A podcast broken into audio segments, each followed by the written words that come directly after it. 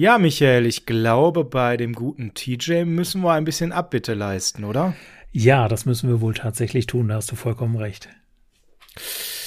Das war deutlich besser als erwartet. Da muss man nicht mal groß mehr irgendwelche Statistiken googeln, sondern das war schon vom Augenmaß deutlich über dem, was wir da für ihn vorgesehen hatten. Ne? Er war ungefähr doppelt so gut, wie wir es prognostiziert hatten. doppelt so gut und es hat trotzdem nicht gereicht. Ne? Richtig. Ich hoffe, Glück. ihr habt euch nicht zu stark die Fingernägel abgekaut. Es hat ja gereicht zum Sieg und am Ende muss man ganz klar sagen, wir blicken jetzt im Podcast vor allem auf die ersten, ja, ja, ich würde mal sagen, dreieinhalb Viertel. Damit kommen wir zurecht, oder? Auf jeden Fall. Ja, dann lass uns loslegen. Gerne.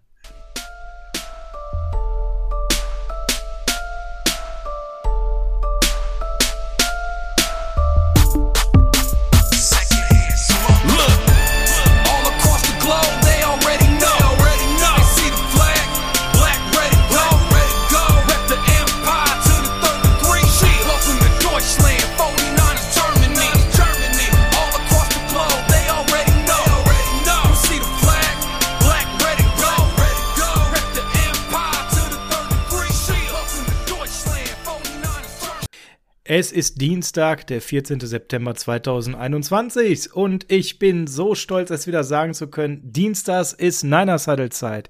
Herzlich willkommen zum Niners Huddle, dem Football Podcast für alle Fans der San Francisco 49ers im deutschsprachigen Raum.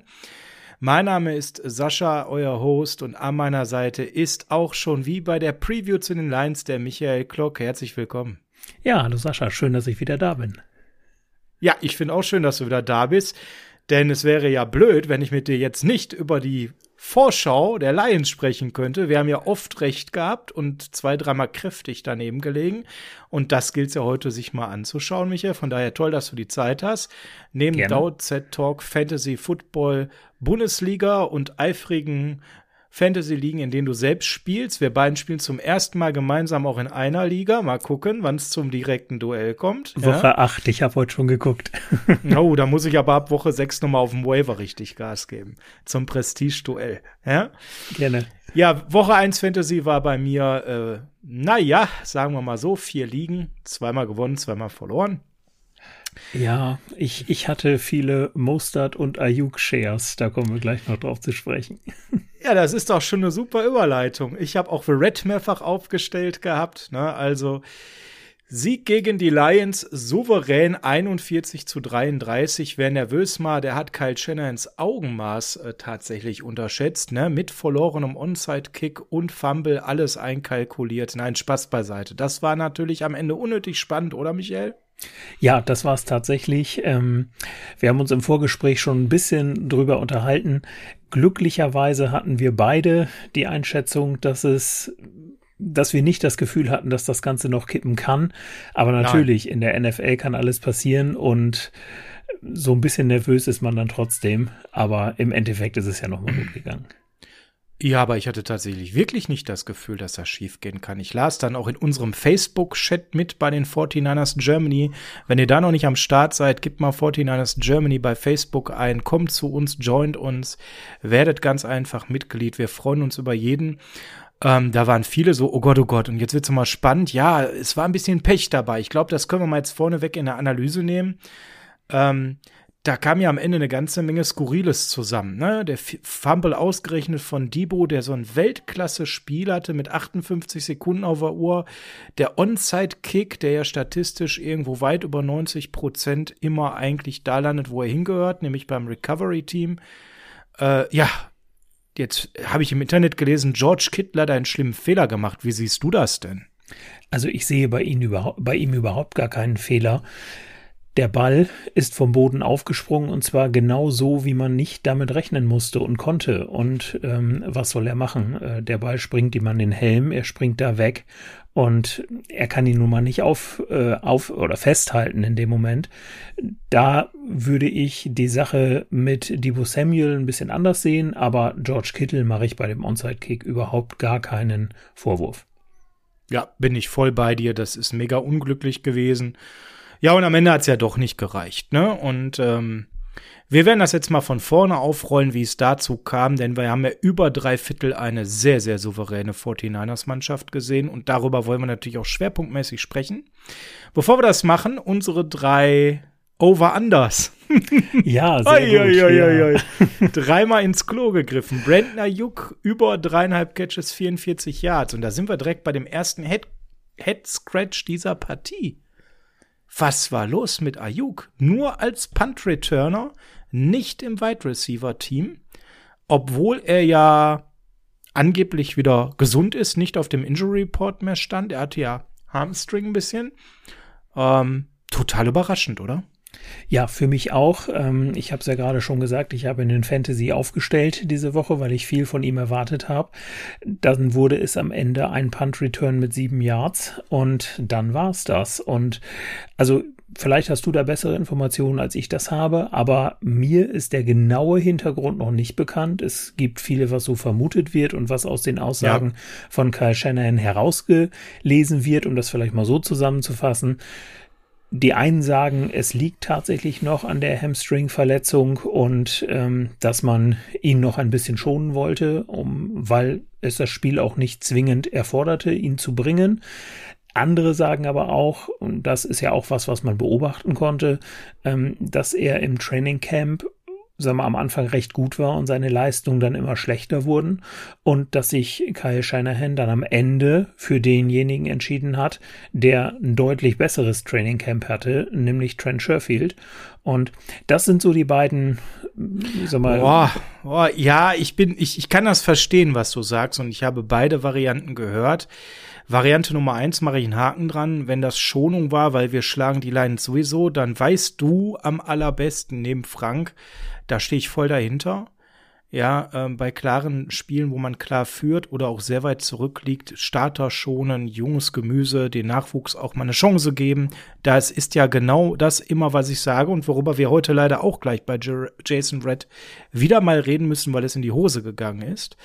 Ähm, aber wir bleiben jetzt mal bei Ayuk. Die zweite Variante hört man gerade auch von Insidern wie Matt Mayoko, der ja in Folge 108 hier zum ersten Mal in einem deutschsprachigen Podcast in unserer ersten englischsprachigen Ausgabe Frank und Rede und Antwort gestanden hat. Der hat ja ganz klar geschrieben, Statement von Shanahan, Unprofessionalität im Alltag im Trainingscamp am Anfang hervorragend. Du sagst es, es war am Anfang des Trainingcamp die Frage, wer ist die Nummer eins? Ayuk oder Samuel?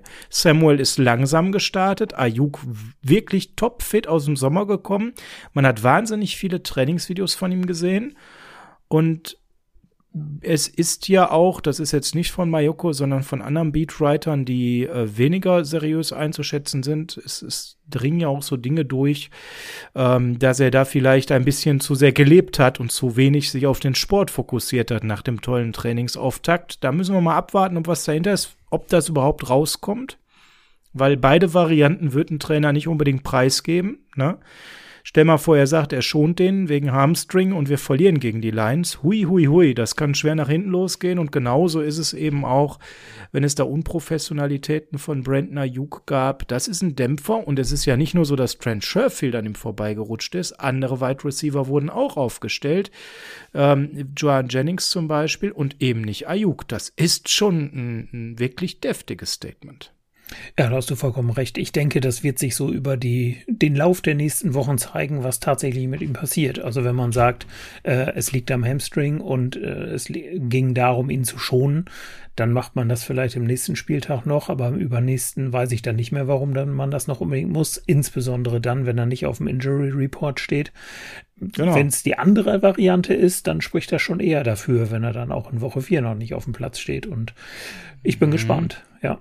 Und ich bin mal ganz ehrlich, äh, ich weiß nicht, ob du das Eagles-Spiel verfolgt hast. Das sieht so aus, als sollten wir in Bestbesetzung im nächsten Spiel antreten und möglichst keine Leute schon. Die waren deutlich besser als erwartet. Also ähm, Hertz hat da wirklich das Top-Spiel bisher gemacht seiner jungen Karriere. Wunderbar. Und äh, ja, also ich glaube, da müssen wir schon richtig auf Scheibe sein im nächsten Spiel. Sonst kann man da überraschend sich auch eine unnötige Niederlage einfangen.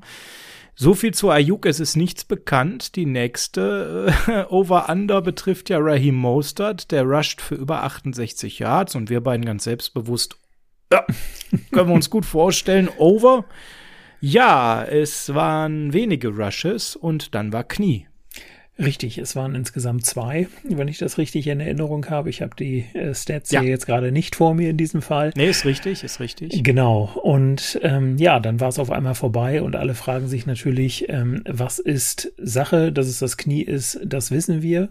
Ähm, es ist so, dass Kyle Shanahan danach, nach dem Spiel wohl gesagt hat, dass sie nicht davon ausgehen, dass es eine ACL-Verletzung ist. Ähm, dazu habe ich jetzt gerade auch kurz vor der Aufnahme nochmal geguckt und nicht wirklich etwas gefunden. Also es gibt noch vom Team her nichts Neues, was aber auch völlig normal ist. Äh, knappe 24 Stunden nach dem Spiel, wo wir jetzt gerade aufnehmen. Aber es gibt da einen, das kann ich euch, falls ihr ähm, auf Twitter unterwegs seid, auch sehr ans Herz legen. Es gibt da David J. Chow, der nennt sich sich auch Pro Football Doc bei Twitter. Und ähm, mhm. das ist ein Mediziner, der beispielsweise in der Halbzeit ähm, von den Spielen auch immer so eine kleine äh, Folge aufnimmt bei Twitter direkt, wo er dann so ein bisschen auf die bisher äh, stattgefundenen Verletzungen eingeht. Und der hat schon gesagt, ähm, also hat einen Tweet abgesetzt, dass er gesagt hat, nach dem Video hatte er nie die Befürchtung, dass es eine ACL-Verletzung sein konnte. Also insofern bin ich da guter Dinge, aber wie gesagt, wir wissen halt nicht, was es ist und damit wissen wir auch das Zeitfenster nicht, in dem Raheem Mostert da ausfallen könnte. Jetzt muss man dazu sagen, die 49ers sind dafür bekannt, dass sie eher später als früher ähm, gesundheitliche Zwischenstände geben. Sie sind ein Team, was sich doch sehr stark darauf fokussiert, mh, erstmal ganz genau zu untersuchen, bevor sie etwas kommunizieren und wirklich in Ruhe alles auszuschließen. Manche Teams sind da deutlich ähm, früher unterwegs, ja. Ähm, zum Beispiel jetzt Jerry Judy, ne, von der Wide Receiver von den Broncos, High Ankle Sprain, zack, direkt ruckzuck äh, X-Ray, negativ, wird sofort rausgetan bei den Broncos und die 49ers sind da langsamer unterwegs, ne? Oder Ryan Fitzpatrick von Washington, der Quarterback, auch schon alle Infos raus. Und bei uns ist das schon so, ähm, dass das länger dauert. Aber ich kann das auch nur tatsächlich an der Stelle empfehlen, diesen Tweet und diesen Account. Und damit ihr ihn schneller findet, würde ich einfach mal auf unserem Niners Huddle Twitter-Account etwas von David J. Chow retweeten zu uns dann habt ihr den Account auch direkt. Also geht mal auf Twitter in unseren Account, kann ich nur empfehlen wärmstens. Damit war natürlich die Raheem Mostert-Geschichte auch weg. Ja, und das dritte hat auch nicht so richtig gepasst. TJ Hawkinson, over oder under 4,5 Catches. Ja. Da waren wir under, weil der muss ja so viel blocken. Das stimmte auch eine ganze Zeit, aber es war ja auch eine ausgiebige Garbage Time da, ne? Ja, definitiv. Am Ende waren es acht Receptions für 97 Yards und ein Touchdown. Ja, das war schon deutlich mehr, als wir beide erwartet haben. Und da muss man ihm natürlich auch Tribut für zollen. Das liegt wahrscheinlich daran, dass er mit George Kittle zusammen in der Tight End University zu Saisonstart äh, trainiert hat und sich das abgeguckt hat. Das hätten wir natürlich eigentlich auch berücksichtigen müssen bei unserem Tipp. Aber nun gut. Best Buddies seitdem, ne? Genau. Viele Instagram Stories gehabt zusammen und äh, Trikot getauscht ja, nach dem dass Spiel. Der, dass genau. der jetzt natürlich, äh, dass der der neue Kittel werden will, das ist offensichtlich, ne? Na, selbstverständlich. Aber wer will das nicht, wenn man Tight End ist? Das stimmt, außer Kelsey jeder, ne? Ja, vielleicht will der sich auch noch ein bisschen was abgucken. ja, auch die Nummer ist geplatzt und ähm, wir haben, wie gesagt, insgesamt zu ähm, Verletzungen, da würde ich gerne mal den Bogen wieder zuspannen, noch keine Informationen. Wir können bei Ray Mostert sagen, kein Kreuzbandriss eher wahrscheinlich etwas anderes, nicht ganz so schlimm. Bei Jason Verrett sieht das anders aus. Der konnte nicht mehr laufen. Er wurde mit dem Wägelchen in die Kabine gebracht und Kreuzbandriss ist die erste Vermutung gewesen von Kyle Shanahan und ähm, das ist auch rumgegangen.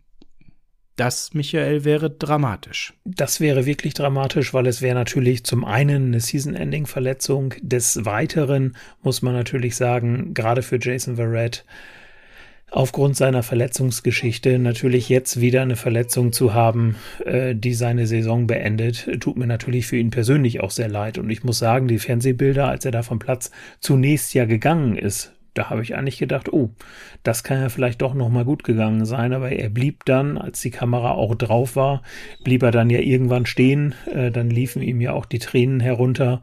Und ähm, ja, genau. da hat man schon gesehen. Und Jason Verrett ist nun mal jemand, der seinen Körper kennt aufgrund seiner Verletzung und der wird in dem Moment schon genau äh, gesehen oder ge gewusst haben, was da passiert ist. Also da teile ich die Befürchtung, dass es da wahrscheinlich auf diesen Kreuzbandriss hinauslaufen wird.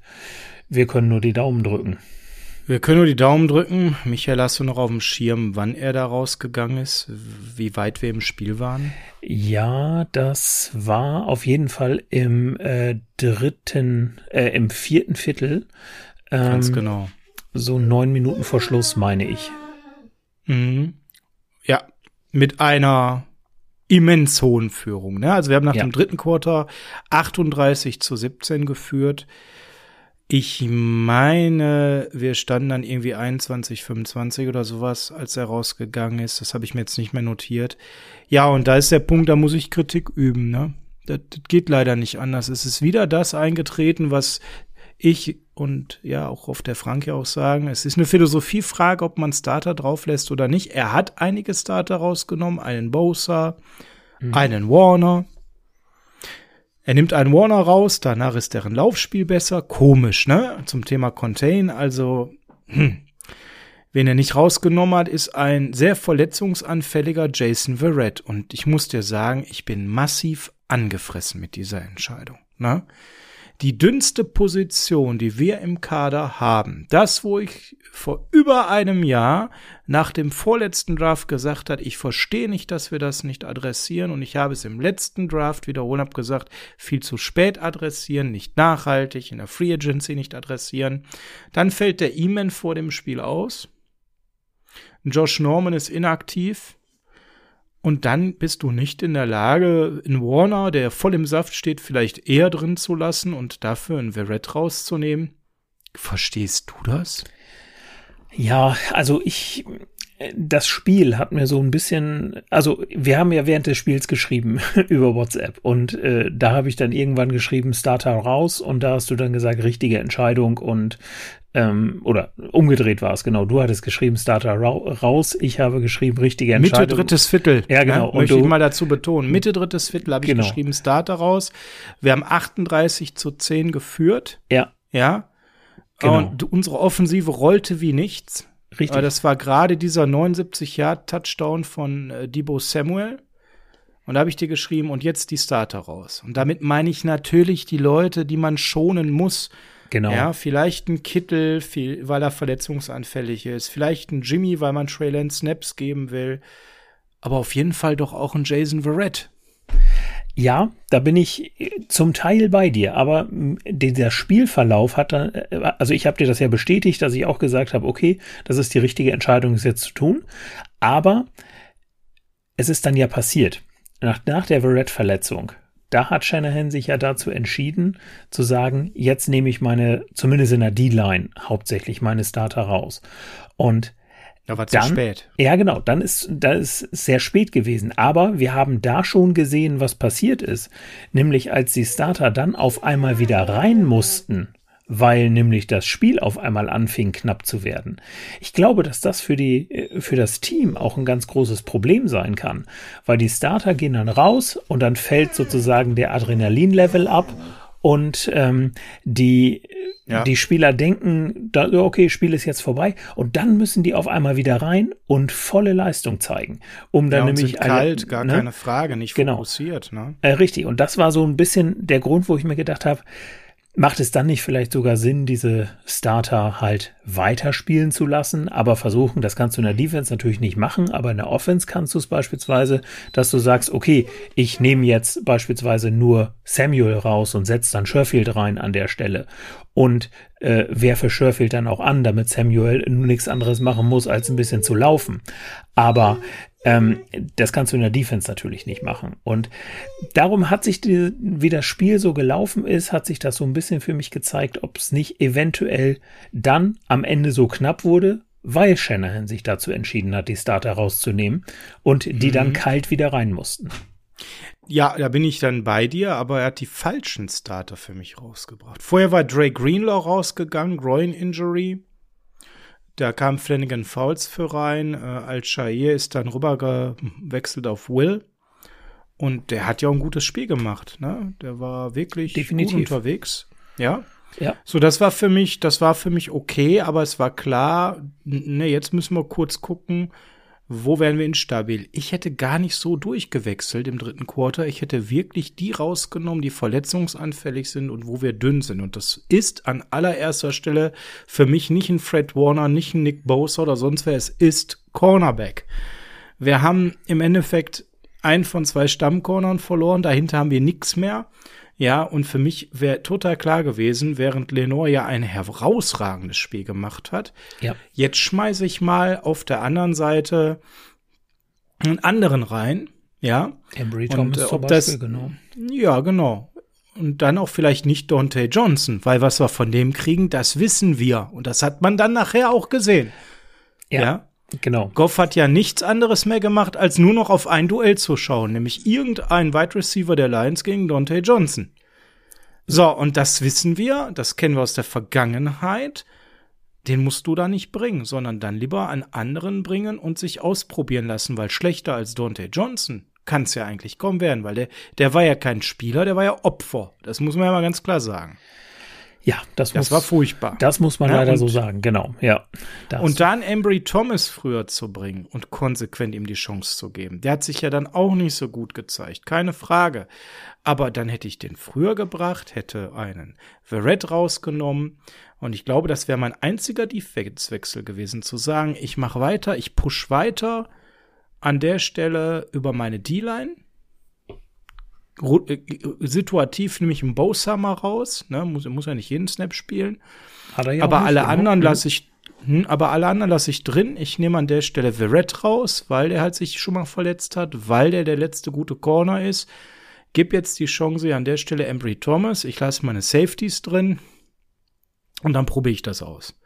Nachher waren ja auch Ward und Tat raus und dafür Wilson und Hufanga drin. Das sah auch nicht so richtig gut aus. Also das war für mich so, ja, er hatte jetzt den Gedanken, den ich habe, aber er hat es einfach falsch, also für mich falsch umgesetzt und in der Offensive auch. Also, boah, ich weiß nicht, man muss, glaube ich, die Spieler schützen, äh, wo eine Verletzung jetzt besonders tragisch wäre. Ne? Ja, gut, okay, aber dann, ähm, das ist natürlich, wenn es jetzt einen anderen Spieler getroffen hätte, ähm, dann würden wir uns jetzt vielleicht darüber unterhalten, warum er nicht rausgenommen wurde. Ne? Also es ist Ja, klar, das ist ne? jetzt, jetzt, ist, jetzt Klar. hat man leicht reden, aber ich sag mal, meine Top drei Leute an der Stelle wären nun mal Verrett, Kittel und ähm, Bosa. noch aktuell Garoppolo. Ja, und Bosa würde ich da auch noch mit reinnehmen in den Mix. Der wäre so der vierte Jahres. dann. Genau, ja, Ne? richtig. Genau.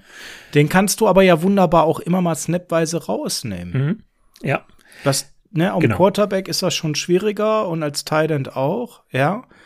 Und als Corner geht's ja eigentlich dann gar nicht, ganz oder gar nicht. Ja. Ne? Ein Corner mal raus, mal rein, das funktioniert halt nicht. das ne? ist schon schwierig. Und das ja. wäre für mich das erste Argument, auch erstmal den Corner ganz rauszunehmen. Aber es ist Mhm. passiert und anscheinend auch mit äh, keinen guten Neuigkeiten müssen wir jetzt eben abwarten. ja, werden wir machen müssen. So ist es.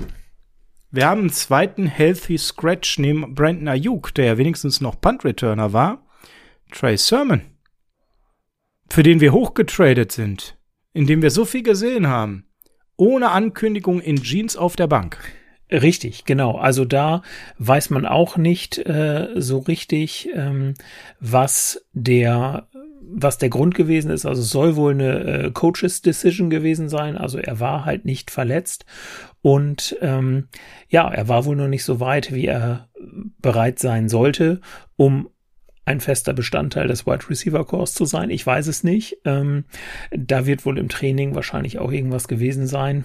Ob wir es erfahren, ich weiß es nicht. Also mich hat's auch überrascht. Ja, Total. Und der, der ein Late Rounder war und wo man lange gesagt hat, schafft er überhaupt den 53er oder ist das ein Mann für die Practice Squad? Elijah Mitchell. 19 Carries, 104 Yards, Touchdowns. Ich habe ihn zweimal auf meiner Practice Squad. Er wird jetzt zweimal befördert werden in Fantasy. Ja. zu Recht. Also, ich sag mal, wenn das eine bewusste Entscheidung war hier, von Shanahan zu sagen, Trey Sermon ist nicht so weit. Elijah Mitchell hat ihn im Camp überholt. Und er ist neben Hasty und, und Mostert eben hier mein Backfield. Hat er alles richtig gemacht. Vollkommen richtig. Ich habe übrigens noch die Stimme von Adrian Franke im Ohr, direkt nach dem Draft. Der sagte, es würde mich auch nicht wundern, wenn am Ende Elijah Mitchell vor Trey Sermon startet. ich musste ja, das ganze das Spiel das, drüber nachdenken. Das hat der Adrian gesagt und äh, ich weiß noch, wie ähm, der Christoph dann eben für Trey Sermon eher geworben hat. Ja, der braucht klare Lanes, aber dann hat er natürlich auch eine unheimliche Stärke. Da waren sie sich ja nicht ganz so einig und also Spiel 1 deutet darauf hin, dass Adrian da die Nase vorne hat. Also sehr spannend und wie gesagt zu Trey Sermon ist nichts bekannt, der sogenannte Healthy Scratch, da ist jemand gesund, ne, und ähm, ja, spielt eben nicht. Gut, aber da können wir sagen, offensichtlich alles richtig gemacht. Ja, ein klarer Gewinner des Spiels. Hm, wenn wir mal weggehen von den Gewinnern, äh, von den Verletzungen hin zu den Gewinnern, da gab es ja noch einen wirklich zweiten tollen Gewinner. Hätte er nicht da am Ende gefummelt, hätte er das Spiel seines Lebens gemacht, der Debo Samuel, oder? Ja, das war Debo Samuel, der im Grunde fast das Spiel seines Lebens gemacht hat. Ähm, das, was wir sicherlich alle in Erinnerung haben, ist der 79 Yards Touchdown Pass von Jimmy Garoppolo unter Druck. Das muss man noch dazu sagen. Er hatte richtig Druck. Da waren, glaube ich, zwei oder sogar drei Verteidiger schon in seinem Gesicht, als er den Ball losgeworden ist. Und dann hat Debo einen großartigen Schritt rückwärts gemacht, wie ich finde, hat damit den Ball gefangen, seine beiden Gegenspieler aussteigen lassen und ist dann in die Endzone gelaufen. Insgesamt neun Receptions für 189 Yards, 21 Yards per Reception und ein Touchdown. Klarer Nummer 1 Receiver für Jimmy Garoppolo in dem Spiel, aber du hast es schon gesagt, er hat dafür gesorgt, dass bei dem einen oder anderen oder der einen oder anderen von uns die ähm, Nerven am Ende doch ein bisschen blank lagen oder blanker lagen, als es eigentlich hätte sein müssen. Äh, und zwar durch seinen Fumble, den er da kurz vor Schluss kreiert hat und dann mit 59 Sekunden noch auf der Uhr im vierten Quarter ähm, großer Fehler aus meiner Sicht. Da wollte er einfach Absolut. zu viel. Er hatte das First Down erreicht. Er hätte sich einfach nur auf den Boden werfen müssen und das Spiel wäre zu Ende gewesen. Ähm, das verstehe ich nicht. Das ist ja quasi ein Rookie-Fehler, was er da gemacht ja, hat. Ne? Genau. Warum geht er da noch auf die Yards? Da einfach jetzt wirklich absliden, ja, zu Boden, weil er hatte das First Down und dann haben wir da 58 oder von mir aus auch eine Minute auf der Uhr äh, gehen dreimal aufs Knie oder in dem Fall sogar nur zweimal, Thema ist durch. Ne? Ja. Ich verstehe es nicht. Nee, also ich kann es mir auch nicht erklären. Vielleicht hat er sich gedacht, ich habe so ein tolles Spiel und wenn ich jetzt noch einen Touchdown mache, dann bin ich hier der Größte.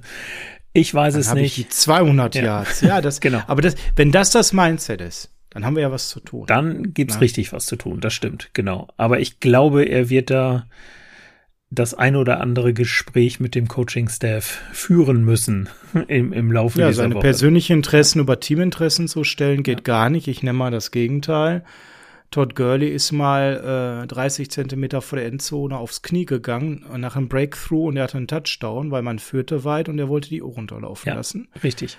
Ja, man hat dann die Uhr weiter runterlaufen lassen und hat dann einen anderen Spieler, nämlich den zweit, Third, Second oder Third Stringer Running Back dann an der Stelle in der Goal-Line dreimal reinlaufen lassen und, und, beim dritten Mal war er dann durch und dann war aber die Uhr runtergelaufen und damit hatte man sicher den Sieg. Ja. ja ne, kann man jetzt sagen, unsportlich, aber ist auf jeden Fall sehr teamfähig. Und das für mich war hier entweder strunzen dumm oder Egoismus und beides ist nicht gut. Ne? Das muss anders ja. laufen. Der hat da fast sein ganzes Spiel torpediert. Genau. Also wenn es ersteres war, dass es einfach nur sein Fehler war, weil er es nicht richtig auf dem Schirm hatte, etc., dann kann aber noch was passieren. Bei einem anderen wird es ein bisschen schwieriger. Da muss man dann gehörig aufpassen. Vollkommen richtig.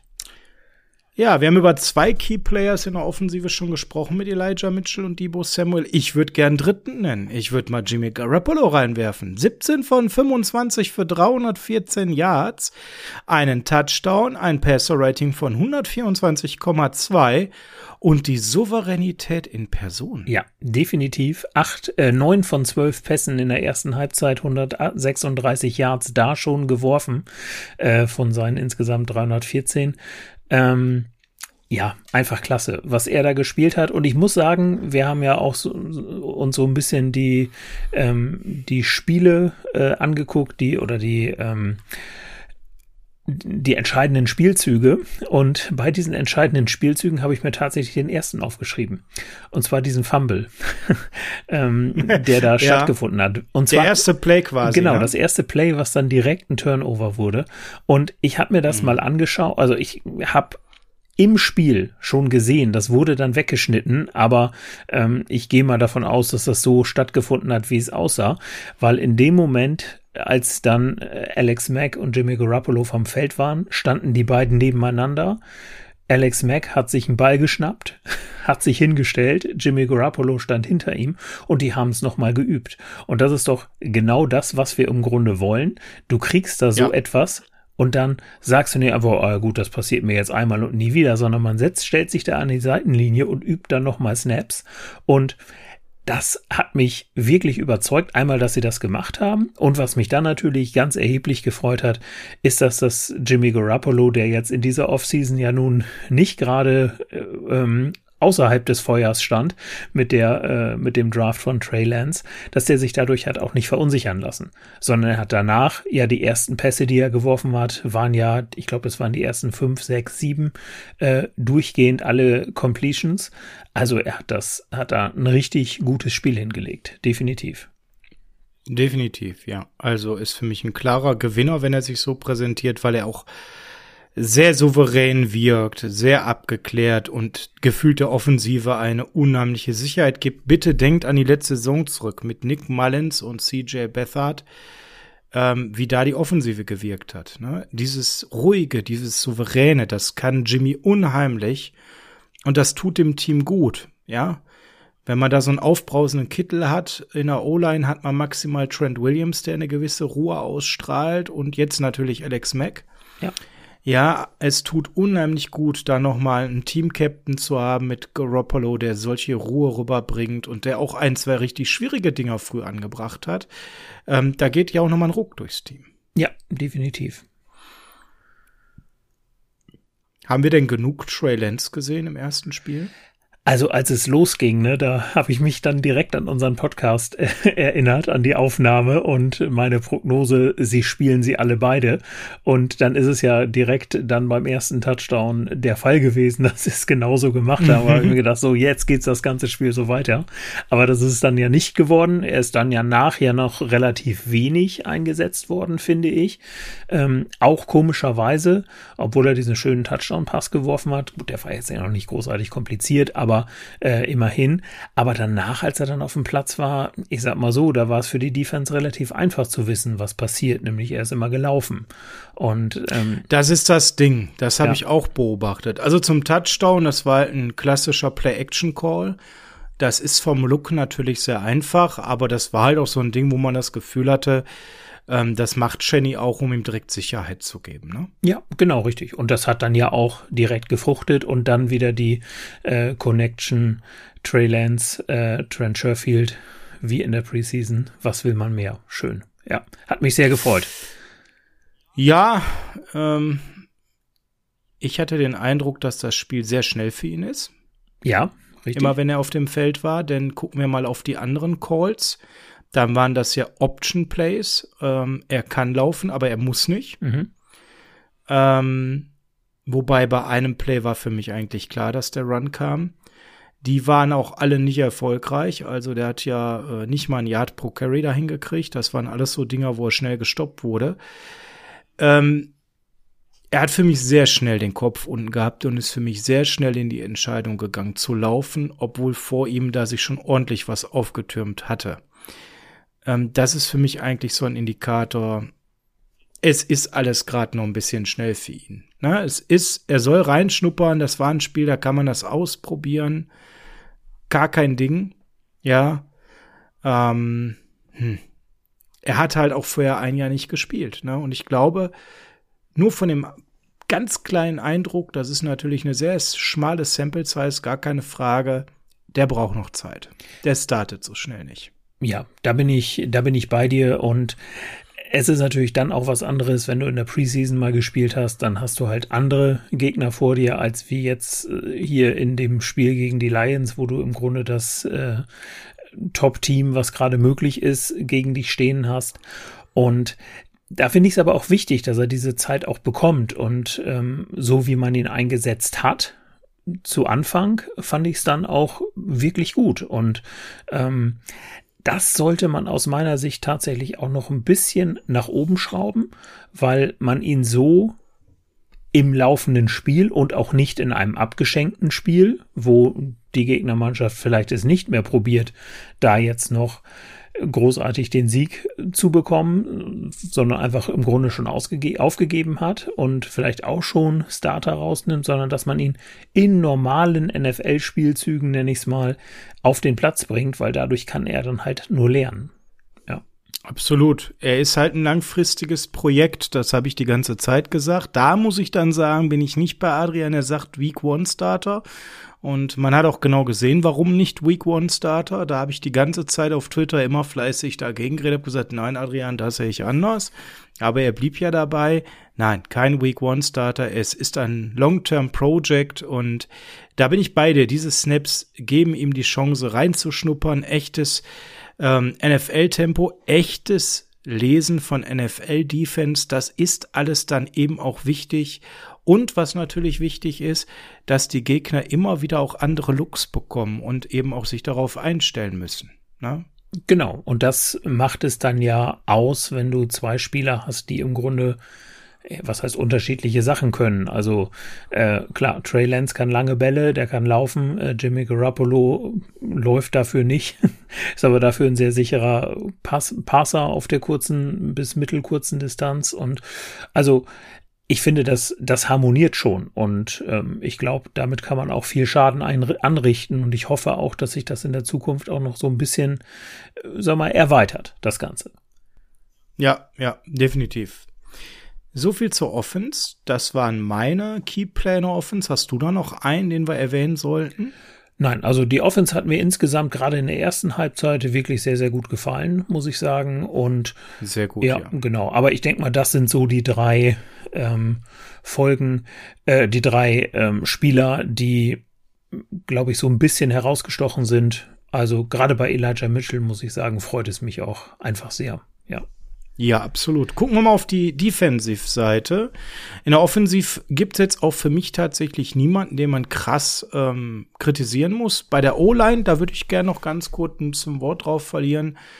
Da war ich ja so hin und her gerissen. Wir haben Verstärkung mit Alex Mack bekommen, gar keine Frage. Banks war jetzt nach der Schulterverletzung eigentlich wieder fit. Jetzt hat doch Brunskill gespielt. Ähm, höhere Baseline, ne? dafür hat Banks mittelfristig mehr Upside, gar keine Frage. Und wir haben ja diskutiert, Slim Mike wird Fett Mike, die Transformation. So abschließend, so dein erster Eindruck O-Line gegen einen hm, Solala Pass Rush der Lions. Das ist ja noch kein richtiger Härtetest gewesen. Ja, also ich fand sie schon solide, muss ich sagen. Also das hat mir gut gefallen. Ich finde, Jimmy Garoppolo wurde gut geschützt. Er konnte, wie gesagt, er hatte Druck, aber klar, wenn das gegnerische Team blitzt, dann ist der Druck eigentlich fast gegen jede O-Line da. Ich finde, das hat mir gut gefallen, was ich da gesehen habe. Ja, und ich hatte auch so den Eindruck, da fällt keiner deutlich raus. Äh, links ein bisschen stärker als rechts, aber auch die Lanes für Elijah Mitchell, die waren schön frei geblockt und ähm, beides Pass und Run Protection auf ordentlichem Niveau. Gehen wir mal auf die andere Seite des Balles. Da haben mir mehrere gut gefallen, aber ich würde dir mal den Vortritt lassen. Ja, dann fange ich doch auch mal mit einem an, mit dem ich jetzt nicht unbedingt gerechnet habe, dass ich ihn hier heute nennen werde. Und das ist Aziz Al-Shair, äh, der Linebacker. Ja, ja, ähm, ja. Vier Solo-Tackles, vier Tackles insgesamt. Ähm, ganz wichtiges, äh, ganz wichtiger Tackle war der Tackle for Loss für acht Yard im zweiten Drive der Lions äh, bei Second and Ten, der dann ja am Ende auch ja. zu dem Missed Field Goal geführt hat. Der hat schon echt ein tolles Spiel gemacht, muss ich sagen. Also der hat mich richtig überzeugt auf der Linebacker-Position. Und ähm, ich hab, bin immer bisher davon ausgegangen, es sind Warner und Greenlaw. Greenlaw hat auch ein gutes Spiel gemacht, überhaupt gar keine Frage. Aber dass er sich da so durchgesetzt hat, finde ich schon klasse. Der hat mir echt gut gefallen. Ja, und äh, als Grainler dann rausgegangen, das, das ist ja auch nochmal ganz entscheidend gewesen. Ne? Dass der, wie gesagt, mit Groin rausgegangen, im dritten mhm. Quarter auch, kurz bevor das Spiel so ein bisschen kippte. Und Flanagan Fouls rein, aber nicht 1 zu 1, sondern da ist Al-Shair ja auf Will gewechselt und machte einfach weiter mit seinem sehr guten Spiel. Ja, ne? genau. Also da hat er auch einen schönen Pass-Break-up gehabt, während er einen Running Back gecovert hat, wo ich gedacht habe, wow, ne? Das war so ein Third Down äh, Pass, ne? Ja. Ähm, wo es auch wirklich um was ging gibt's ein neues First Down oder nicht? Und er war klar auf den Running Back abgestellt und unterbricht dann den Pass. Hat mir sehr gut gefallen, diese Gedankenschnelligkeit mhm. an der Stelle. Ja, genau. Also ich kann mich erinnern, als er vor zwei Jahren so ins Team gekommen ist, ähm, als Mark Sotscher auch noch da war, da war so, da hatte ich den äh, 49ers Talk Podcast da mal gehört von Matt Mayoko und die haben sich halt als sie dann darüber gesprochen haben, wer schafft es in den Kader oder nicht, äh, ein Socha oder Al-Shair, da waren sie schon davon ausgegangen, dass er das schafft und ähm, weil sie einfach dieses Potenzial damals schon gesehen haben. Es wundert mich selbst, warum ich mich zufällig gerade an diese, äh, an diesen Teil des Podcasts erinnern kann, aber das hat in diesem Spiel ähm, hat sich das echt für mich so ein bisschen bestätigt, wo ich gesagt habe, okay, das war damals die gute Wahl, weil wenn man die Entscheidung damals nicht getroffen hätte, man hat ja damals beide mitgenommen, glücklicherweise, aber wenn man das damals nicht gemacht hätte, dann hätte er auch heute nicht diese guten Leistungen gezeigt, zumindest nicht im Trikot der 49ers. Und ähm, ja, ich glaube, vielleicht ist es auch einfach nur die, die Anwesenheit äh, und die Kompetenz von Fred Warner, der die anderen mitzieht. Und wenn so ist, ist es doch super. Also mir gefiel er wirklich sehr, sehr gut. Mir auch und ich, ja, also natürlich, wenn du dann Fred Warner um dich herum hast, der zieht so viel Aufmerksamkeit, das macht's dir unbestritten auch ein bisschen leichter. Da müssen wir ganz klar haben, aber er hat trotzdem ein super Spiel geleistet. Ja. Also, ähm, war äh, der zweite hinter Fred Warner mit sieben Tackles, ne? also an der Stelle auch wirklich sehr, sehr unterwegs sehr produktiv. Gehe ich voll mit. Wer ist dir denn noch in der Defensive aufgefallen? Einer, über den wir gesprochen haben beim letzten Mal. Ich kann mich noch an Sätze wie mal gucken, wie lange der Motor läuft und wann er anfängt zu stottern. Der Ferrari lief der Ferrari. und der Ferrari war richtig flott unterwegs. Der, der Ferrari sah gesund aus. Huch, jetzt habe ich es beschrieben, sagen jetzt immer meine Kumpels, ja. Ja. Ich habe ja auch vor dem Spieltag ganz großkotzig gesagt, Raheem Mostert in best shape, ne? Ja. Habe ich dann gestern in unserem Kumpel Slack-Chat dann auch schon ganz höhnische Nachrichten bekommen kommen. Ne? Ja, das ist halt immer so, aber ähm, mhm. die beiden Plays, die er gemacht hat, sahen ja auch super aus. Bis Tot, zur Verletzung. Ja, ja. ja. genau, also insofern, ja, wir sprechen über die Ford. Ähm, er hat im Grunde durch seine Pressure auf Jared Goff den äh, Pick Six erreicht von Dre Greenlaw und ähm, dieser äh, diese Interception war auch nicht ganz unwichtig in dem Spiel. Also fand ich schon einen der äh, nee. wichtigsten Spielzüge, weil zu dem Zeitpunkt ähm, hatten die Lions schon zwei Scoring Drives. Sie konnten im Grunde fast mithalten. Und äh, nach dem Pick Six waren dann die 49ers auf einmal 18 Punkte ähm, vorne. Und da hat man dann auch schon so ein bisschen gesehen, dass das den Lions dann im nächsten Drive auch so ein bisschen die, ich sag's mal, Motivation genommen hat, beziehungsweise dass der. Ja, das war so. Ne? Da waren wir im zweiten Quarter und da merktest du, da war der Bruch eigentlich. Genau, ne? richtig. Ne? Und ja. ähm, wirklich klasse. Und das wäre ohne die Ford, die Pressure, die er da aufgebaut hat gegenüber Jerry Goff, wäre das nicht möglich gewesen. Und diese Pressure hat er häufig gebracht. Also er war äh, sehr, sehr häufig dicht dran und ähm, mhm. das hat mir wirklich sehr, sehr gut gefallen. Und ich habe es ja auch in unserer Folge dann nochmal gesagt, Nick Bosa auf der einen Seite, die Ford auf der anderen Seite. Das war schon klasse. Und wenn ich jetzt noch überlege, dass da noch ein ähm, Javon Kinlaw in der Mitte gestanden hätte, neben Eric Armstead, hei, hei, hei. Gefällt mir gut. Das gefällt mir auch gut, ja. Was mir nicht gut gefällt, ist die Run-Defense. Ja, da muss ich dir leider völlig recht geben. Und auch wenn wir von einer nahezu perfekten ersten Halbzeit sprechen, dann ist es genau das, was nicht funktioniert hat. Ähm, die Lions haben es leider immer wieder geschafft, äh, durch, durch die Mitte zu kommen. Äh, in der ersten Halbzeit zwei Big Plays im Grunde. Äh, da hat man schon 98 Yards zugelassen in der ersten Halbzeit.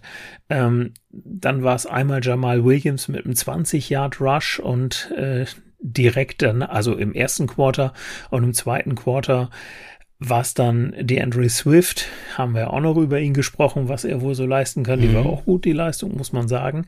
Mit einem ja, 16 und direkt darauf folgend 15 Yard Run im zweiten Quarter. Also die, ähm, die Run Defense, gerade durch die Mitte, die hat uns schon echt Sorgen bereitet. Und auch da kann ich nur schwer hoffen, dass wenn ein Kinlaw wieder fit ist, dass da in der Run-Verteidigung auch diese Lücken dann noch geschlossen wurden. Weil man muss sagen, ähm, die beiden, das hat ja auch regelmäßig ge äh, gewechselt. Ähm, Kentavio Street hat ja beispielsweise auch gespielt, auch seinen ersten Karriere-Sack geschafft, was mich auch sehr für ihn gefreut hat. Aber und drei Tackles bei sehr löchriger Run-Defense. Ja. Genau, richtig. Ne? Aber man hat schon gemerkt, die beiden, die da in der Mitte aufgestellt waren in, in Run-Calls von den Lions, die wurden dann durch die O-Line schon mal durch die Gegend geschoben. Und da musst du natürlich mhm. mit so runlastigen Teams, wie, sie, wie wir sie ja beispielsweise in Form der Seahawks zweimal in der Saison sehen, ja, da muss man schon ein bisschen aufpassen, dass man äh, da nicht zu anfällig wird. Da gebe ich dir vollkommen recht. Ja, ist auf jeden Fall etwas, wo man draufschauen muss. Ähm, wer mir noch gefallen hat, ist äh, unser Rookie of Cornerback. Was war das denn bitte für ein Spiel? Ein super Spiel. Also und ähm, das finde ich auch sehr, sehr gut im Hinblick auf die Situation, die jetzt durch die Verletzung von Jason Verrett eingetreten ist, ähm, dass Dimo Lenoir jetzt gezeigt hat, dass er was kann und dass er natürlich auch Fehler macht als Rookie, das ist ja völlig normal. Aber dass das beispielsweise jemand wäre, den du da neben Emmanuel Mosley, wenn er dann wieder fit ist, dann auch mal aufstellen kannst. Und ja. Ja, ja. Genau. Sehr, sehr gut. Ja, also das Mosley kommt ja hoffentlich zum nächsten Spiel zurück. Ähm, Josh Norman braucht offensichtlich Zeit. Ja. Und äh, wenn dann Dimo Lenoir so äh, abliefert, gerade auch gegen Philly wieder ein Receiving Core, wo man sich, glaube ich, zeigen kann weiter, ja. Wäre natürlich toll, muss man ganz klar sagen. Hat mir sehr, sehr gut gefallen. Bosa solide, hat auch dann einen ersten Sack im vierten Quarter gesammelt, ja. hat immer wieder guten Pressure gesetzt, war natürlich häufig in Double Coverage, klar. Genau. Hat aber sehr ordentlich gemacht, muss man sagen, oder? Ja, definitiv. Hat mir auch äh, gut gefallen. Äh, das war ja so ein bisschen, zumindest in den ähm, Halbzeiten, wo die 49ers nach, ich meine, nach rechts gespielt haben, da konnte man ihn dann äh, immer relativ gut sehen. also, wo die Lions nach rechts gespielt haben, genau, da konnte man ihn dann relativ gut sehen auf seiner Seite. Und ähm, ja, also fand ich auch schon im Grunde wie in der 2019er Saison. Ich habe da nicht viel großartigen Unterschied gesehen, so von seinem mhm. Verhalten. Wirkte wenig, wenig rusty. Genau, ne? richtig. Das würde ich jetzt auch mal so als Take hier festhalten. Ja. Das äh, lässt sehr viel Hoffnung auf mehr zu. So ist es, genau. Ist es das für dich in der Defense? Ja, ich hatte mir Jacques Vitat noch aufgeschrieben, der ja insbesondere im ersten ähm, Spielzug der Lions aufgefallen ist, die dann ja äh, relativ dicht an der Endzone dann den äh, vierten Versuch ausgespielt haben, ähm, wo Jacques Tat dann den Tackle for Loss gesetzt hat und damit das Turnover der da Turnover of Downs äh, kreiert hat. Ähm, der hat mir, sag mal, insgesamt, der hat relativ gut dann auch wo er musste, war er eigentlich derjenige, wenn die, äh, wenn die Andrew Swift und Jamal Williams dann durch die, die Line durchgebrochen sind, war eigentlich er derjenige, der immer die Tackles gesetzt hat, dann am Ende. Mhm. Also, was nicht mhm. immer, aber er ist mir da zumindest relativ häufig aufgefallen. Also ihn hatte ich dann auch mir noch aufgeschrieben als jemanden, den man hier durchaus mal hervorheben kann. Ja. Wie fandst du dann im vierten Quarter, dass Ward und Tat rausgingen und Wilson und äh, Hufanga reinkamen? Ja, das war diese Zeit, wenn ich das richtig im Kopf habe, ohne es jetzt nochmal nachgeguckt zu haben, konkret. Ich glaube, das war auch dann direkt nach der Verrett-Verletzung, dass das gemacht wurde. Ganz genau. Genau. Das war ganz seltsam, ja. dieser Zeitpunkt dafür. Ja, ne? genau, richtig. Dante Johnson kam rein für Verrett und dann direkt dieser Doppelwechsel auf Safety. Gerade da hätte ich gesagt, braucht Johnson jetzt einen erfahrenen Ward, ja. der ihn absichert oder einen Tat. Und dann dieser Safety-Wechsel, also ich fand, das war eigentlich so in Kombination besonders verheerend. Ja, genau. Also das, das hat man auch gemerkt, finde ich, dass äh, in dem Moment dann, sag mal, in Anführungszeichen alles eingebrochen ist da hinten, was natürlich dann auch die äh, Touchdowns der Lions dann, die haben dann zwei gemacht direkt und ja, das äh, hätte man so, glaube ich, nicht machen müssen, wenn man sagt, okay, wir haben jetzt diese Verletzung gehabt und wir wollen das jetzt vermeiden, dass das noch mehr passiert. Klar, dann kann man das natürlich so unterschreiben, aber ich, ich persönlich finde gerade auch nach diesem Spiel so ein bisschen, wenn ich schon möchte, dann punktuell, aber nicht auf einmal das ganze Team. Ja. Ja, ja, ja, bin ich bei dir. Sehe ich ganz ähnlich, ja. Ähm, dann haben wir, glaube ich, auch in der Defense das Wesentliche. Haben wir bei äh, Dimo gesagt, 55 Coverage Snaps, drei Yards bei einem Catch erlaubt, also er ist viermal angeworfen worden. Ähm, gut, hat auch durchaus mal davon profitiert, dass da eine Menge Druck vor ihm passiert ist.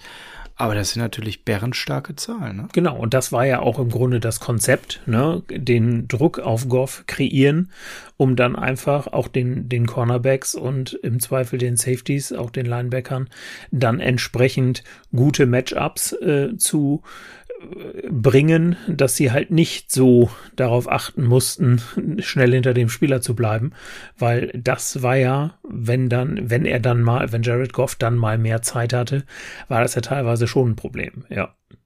Ja.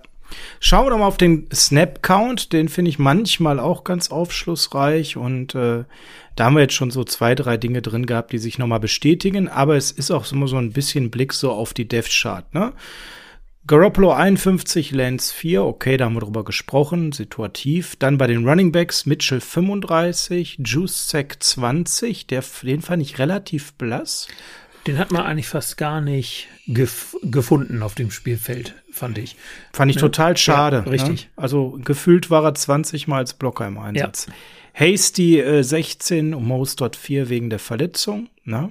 Aber da auch schon, ne, das ist ganz klar wieder Shanahans Philosophie, wer rollt, der rollt. Mitchell rollt, also lasse ich den sogar viel, viel mehr Snaps spielen als Hasty, der ja auch nicht so schlecht aussah. Ja. Wide Receiver, Samuel 46, Sherfield 27, Sanu 20, Jennings 6, ja, und Ayuk hatte ein paar Snaps als Punt Returner eben, ne? Ja, einen, ne? Genau. Danach hat äh, Mohamed Sanu die Punt Returns übernommen und auch vielleicht noch mal so eine Idee. Ne? Ja, richtig, genau. Mhm. Ja, wäre vielleicht sogar also, die bessere Idee, wenn sich das gut entweder das Schonen oder das Verhältnis zu Shanahan wieder bessert. Je, ja, ja, ja, ja, ja. Es gab 23 äh, Special Teams Snaps an der Stelle und wie du schon sagst, er hatte einen. Ne?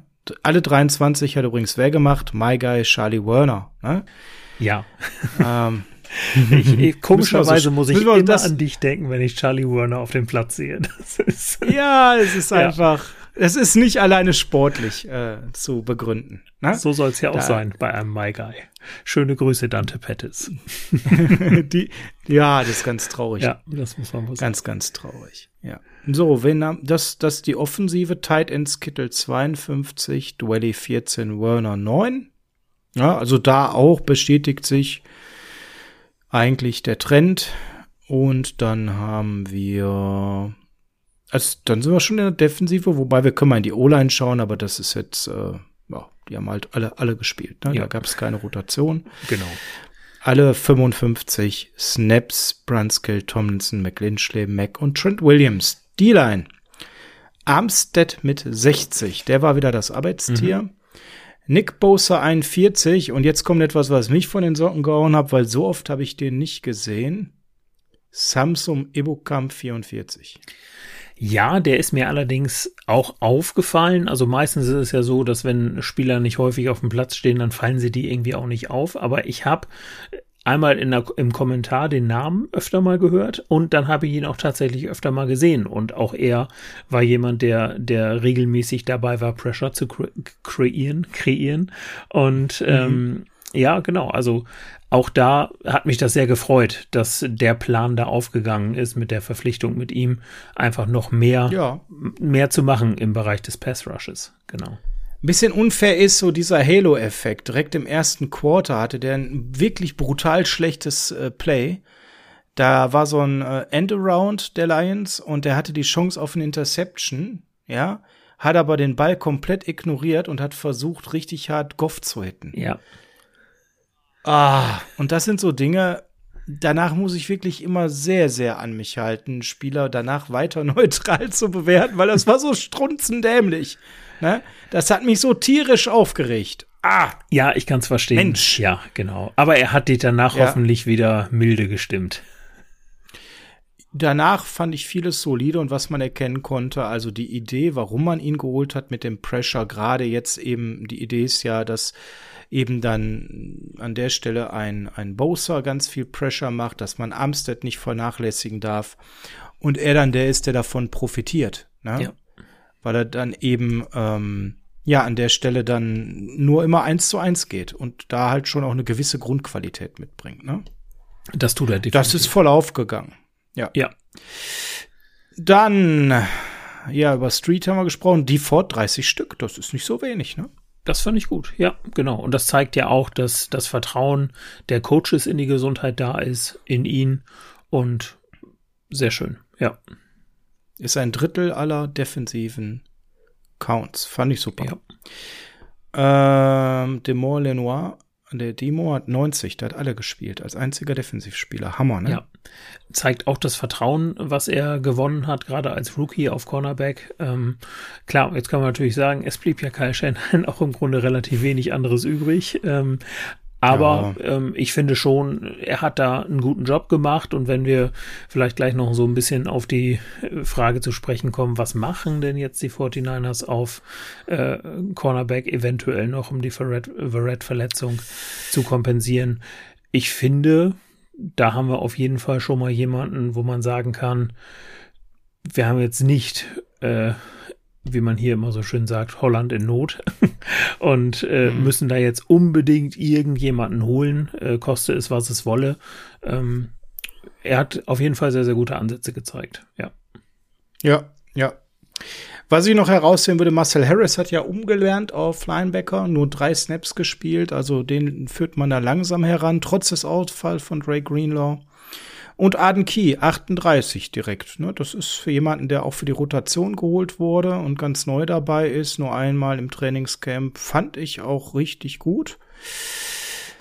Ja, das so der Snap-Count. Wir haben ja schon über vieles gesprochen. Gute, solide Passing Offense, gute Rushing Offense, äh, schwierige Rushing Defense. Die Passing Defense, wie gut hast du die denn erlebt?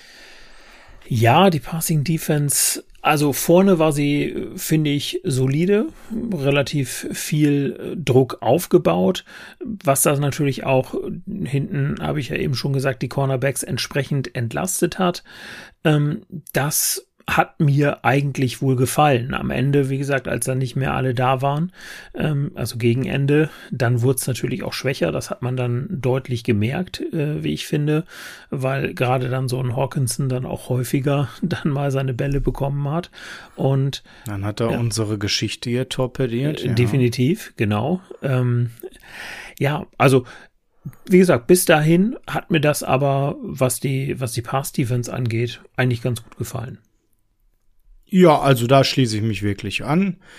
ich glaube, man muss das so ein bisschen unterscheiden. Passing Defense, die ersten dreieinhalb Quarter und ähm, an der Stelle ein bisschen auch mit Zufall, als Drake Greenler dann rausging, unter anderem, dann drehte das halt. Dann hatten wir eben auch den Ausfall von Red Anfang des vierten Quarters, diese doppelte Safety-Tausch, den ich nicht verstehe. Und da brach dann alles zusammen, ne? Und plötzlich sah Goff aus wie ein NFL-Quarterback. Das macht er ja selten. 38 von 57 Attempts für 338 Yards, drei Touchdowns, aber auch eine ganz fette Interception von eben Drake Greenlaw, wo ja, wie du schon gesagt hast, die Ford ganz massiv und entscheidend Pressure gezeigt hat. Ähm, ja, also im Endeffekt, ich hatte den Eindruck, Goff hatte da am Ende einfach ein bisschen mehr Zeit, weil wir eben auch durchgewechselt haben und wie du schon sagtest, die Starter kamen zurück und waren nicht mehr ganz so drin, ja.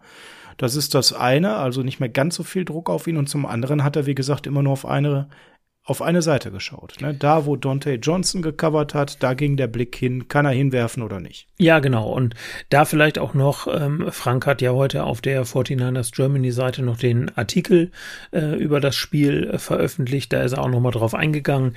Da ich jetzt nicht so, leider noch nicht so, ich arbeite dran, der Taktik-Experte bin, äh, gebe ich es jetzt einfach mal so weiter. Und ähm, das ist aber auch was, was man so im groben Maße auch ohne viel Taktikverständnis zu haben sehen kann. Äh, die 49ers haben halt in dem Moment die sogenannte Prevent Defense gespielt. Das heißt, es ging mhm. im Grunde nur noch darum, jetzt irgendwelche Big Plays zu verhindern. Und man sagt dann, na gut, genau. wenn die jetzt fünf Yards laufen oder fünf Yards passen, dann ist es uns egal. Hauptsache, die werfen jetzt nicht das lange Ding in die Endzone. Und das macht natürlich Richtig. es für den Quarterback auch ein bisschen einfacher, Pässe anzubringen. Und deshalb sah Jared Goff am Ende dann auch so aus, wie er aussah.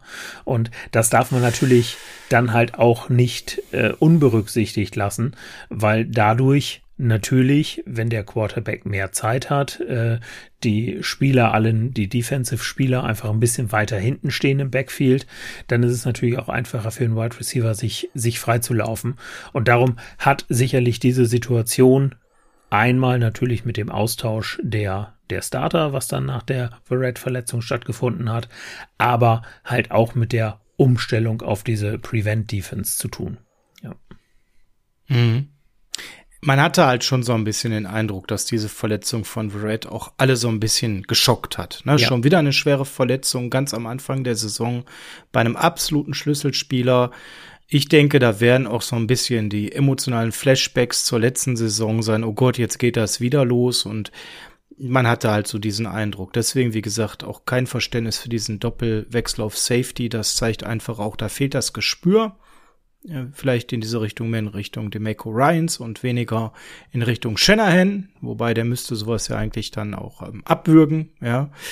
ja. Und was natürlich dann so war, dann haben die das halt ausgenutzt, dass wir da so ein bisschen ja, weiß nicht, ob wir unter Schock standen, aber die haben eine schöne No-Hull-Offense halt mit zwölf mhm. Plays in vier Minuten aufgezogen und da ging ja nichts, da haben wir ja nichts mehr gestoppt bekommen. Nee. Und das war für mich eben ähm, dazu noch wirklich dumme Pass-Interference-Strafen, ne? Von beiden Corners, bei Lenoir würde ich noch sagen, unerfahrener, bei Dante Johnson sage ich, das ist halt immer dabei.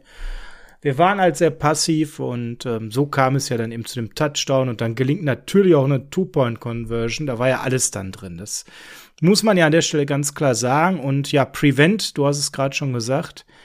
Ich bin da überhaupt gar kein Freund von, das zu spielen. Ich denke mir immer, man, es gibt so viele Cover-Möglichkeiten, ein bisschen konservativer zu covern und ich sag mal, die kurzen Dinge abzugeben. Man muss nicht direkt Prevent spielen, weil Prevent ist das äh, krasseste, was ihr an äh, inaktiver Verteidigung spielen könnt. Und ich sag mal, wenn man schon hier so, und das, das ist das, was ich dann schade finde, da ist die Defense sowieso schon so paralysiert durch den Ausfall von Verrett. Man wechselt beide Safeties und anstatt dann zu sagen, komm, wir spielen aggressiv weiter, vielleicht nur einen Ticken konservativer, geht man in eine ultrakonservative Prevent. Und das, das, das war insgesamt alles in allem nicht gut. Trotzdem muss man ganz klar sagen, ähm, ne, es ist eine Two-Point-Conversion gelungen, die normalerweise nicht so hochprozentig gelingt, gerade auch bei den Lines, die sind da nicht so stark drin. Ähm, dazu dann eben der Onside-Kick, zieh da auch noch mal was ab. Also, dass es so eng wurde, da war auch eine Menge Glück dabei. Neben dem fragwürdigen Coaching im vierten Quarter, insbesondere in der Defense. Genau. Ja, was mir ansonsten, was die Defense angeht, was ich mir noch aufgeschrieben habe, weil wir da ja vielleicht auch noch ein bisschen was Positives erwähnen sollten, was die Run-Defense angeht. Ähm, das ist sogar kurzfristig dann gegen Ende des ersten Quarters äh, besser geworden. Nee, Moment, äh, gegen Ende der ersten Halbzeit, so ist es richtig. Da hat man mhm. nämlich insgesamt fünf Tackles for Loss im Run-Game gehabt, mit insgesamt äh, 16 Yards Raumverlust für die Lions. Da hat man dann gemerkt, okay, man, man passt sich jetzt so ein bisschen an auf das, was die Lions da spielen. Und das hat mich auch wieder gefreut, ähm, dass man dann halt auch eine Lösungsmöglichkeit gefunden hat, diese am Anfang sehr, sehr anfällige Run-Defense ähm, dann so ein bisschen stärker zu machen und sich besser auf den Gegner einzustellen. Das ist mir auch mhm. als sehr als Positives noch aufgefallen. Ja, bin ich bei dir. Was mir nicht gut aufgefallen ist, was mir sehr negativ hängen geblieben ist, ist der dritte Quarter Screen Pass von Goff auf der Andrew Swift, der dann anschließend nur noch Jimmy Ward austanzen musste und dann über 43 Yards ganz entspannt in die Endzone lief. Das Play darf so nicht passieren. Ne? Da gab es dann wirklich auch Kommunikationsprobleme in der Defense. Das hat man deutlich gesehen weil Ward dann gegen Swift im 1 zu 1, das ist nicht das, was du da haben willst, ne? Ja, das ist vollkommen richtig. Das hätte unterbunden werden müssen, ja. Aber gut, es wird auch an der Gesamtsituation zu dem Moment, äh, zu dem Zeitpunkt des Spiels gelegen haben, ja. Ja, wobei im dritten Quarter, äh, ja, vielleicht fehlt da ein bisschen die, da sah es eigentlich noch gut aus, aber damit fing es ja eigentlich an. Ne? Die Lions ging auf 17:38 ran, das war schon ziemlich am Ende des dritten Quarters. Und bis dahin hatte man ja den Eindruck, es löppt alles. Und das war ja eigentlich so dieser, dieser Alarmsignal, Moment, also irgendwie, also Ergebniskosmetik oder was machen wir jetzt, ne? Ja, genau, vielleicht war es schon so der erste Schlendrian, der sich da so eingespielt ja, hat. Genau, ne? ja, das ist so meine Vermutung. Ja. Ja, worauf ich mit dir gerne noch schauen würde, ist immer das Special Team, weil das kommt mir oft zu kurz weg, weil es gar nicht erwähnt wird. Mehr Liebe für Special Teams. Äh, unsere Spezialisten Robbie Gold hat Field Goals aus 40 und 52 Yards aber gemacht, aus 52 allerdings auch eins liegen lassen, mhm. wo er sich vorher schön auf den Popo gelegt hat. Na, ich weiß ja. nicht, ob das bei dem alten Mann dann eine Rolle gespielt hat, dass so ein bisschen Unsicherheit da war. Ähm, 52 Jahre, da kann er eigentlich sonst sehr zuverlässig, würde ich nicht so hoch aufhängen, wirklich vielleicht ein bisschen unsicher gewesen, hatte wohl nicht den festesten Stand. Ruhiger Tag war für Mitch the Wish, ne? 38 Yards, Average bei zwei Punts. Ja, nicht besonders spektakulär, muss man sagen. Ja, ne? richtig. Aber es ist ja auch immer gut, wenn man den Panther nicht auf dem Platz sieht. ja. Ja, über den Onside-Kick und George Kittle haben wir gesprochen. Lohnt nicht nochmal zu vertiefen. Das war die Face Mask. Das war einfach nur an der Stelle unglücklich. Ansonsten habe ich jetzt so vom Special Team nicht so viel Überzeugendes gesehen. Wir haben ja vorhin mal über den Snap Count gesprochen. Ich, gesprochen. ich habe jetzt keine tollen Returns gesehen. Ich habe auch sonst nichts gesehen, was mich begeistert hat. Ich habe sogar ganz viele Lücken und Abstimmungsprobleme gesehen. Da würde ich sagen, ist noch eine Menge Luft. Aber das war es ja die ganze letzte Saison. Ich wollte gerade sagen, das ist nichts Neues. Und ähm, ja, da muss man aber auch sehen, die Patriots haben es ja vorgemacht, jahrelang, wie wichtig auch das Special Team für ein Team sein kann. Und was das natürlich auch für eine Advantage bringen kann, wenn man äh, im Special Team starke Plays zeigen kann. Und ja, ich hoffe, dass das vielleicht demnächst mal auch ein bisschen, äh, sagen wir, besser angegriffen wird, als das aktuell der Fall ist. Ja, definitiv. Lass uns doch mal über das Coaching sprechen. Ich habe mich ja schon ausgelassen darüber, dass Shenny jetzt offensichtlich unseren Podcast hört und dann im Mitte drittes Quarter anfängt, Starter zu schonen. Er hat nur nicht gut genug zugehört. Man muss ja die, die ziemlich zerbrechlich sind, als erstes schon. Mehr habe ich dazu ja gar nicht zu sagen. Also Warner drin lassen, Verrett rausnehmen und wir hätten jetzt einen potenziellen Kreuzbandriss wahrscheinlich weniger und ich wäre sehr glücklich. Ja. Was ist dir denn zum Coaching sonst noch aufgefallen? Ja, also im Grunde kann ich da eigentlich fast alles ähm, wiederholen, was ich eben schon an den verschiedenen Punkten ausgeführt habe. Natürlich auch bei Shanahan ist mir halt aufgefallen, diese Entscheidung, schone ich jetzt die Starter und wenn ja, wann und wie, wen und so weiter. Klar, also wie gesagt, da ist auch viel Kaffeesatzleserei natürlich drin. Wenn die Verrett-Verletzung jetzt nicht passiert wäre, sondern eine andere, dann würde man sich fragen, warum hat man ihn nicht ausgewechselt. Ähm, aber ich unterschreibe das schon so, wie du sagst, dass man sagt, okay, die Spieler, die nun verletzungsanfälliger sind als andere, die wären dann diejenigen, die ich schon schonen sollte. Was man aus meiner Sicht nicht machen sollte, ist, dass man im Grunde das halbe Team der Defense in diesem Fall austauscht und sagt, wir schonen euch jetzt, weil das einfach so ein Ungleichgewicht in die Mannschaft reinbringt und man dann auch schwer wieder zurückkommt. Aber, und das werde ich mal äh, für mich persönlich als Hausaufgabe sozusagen nehmen aus diesem Spiel, äh, mir das mal angucken, wie verhält sich das denn überhaupt, wenn sich eine Mannschaft dazu entscheidet, äh, zu einem bestimmten Zeitpunkt des Spiels seine Starter rauszunehmen ähm, und dann die gegnerische Mannschaft auf einmal wieder ins Spiel kommt?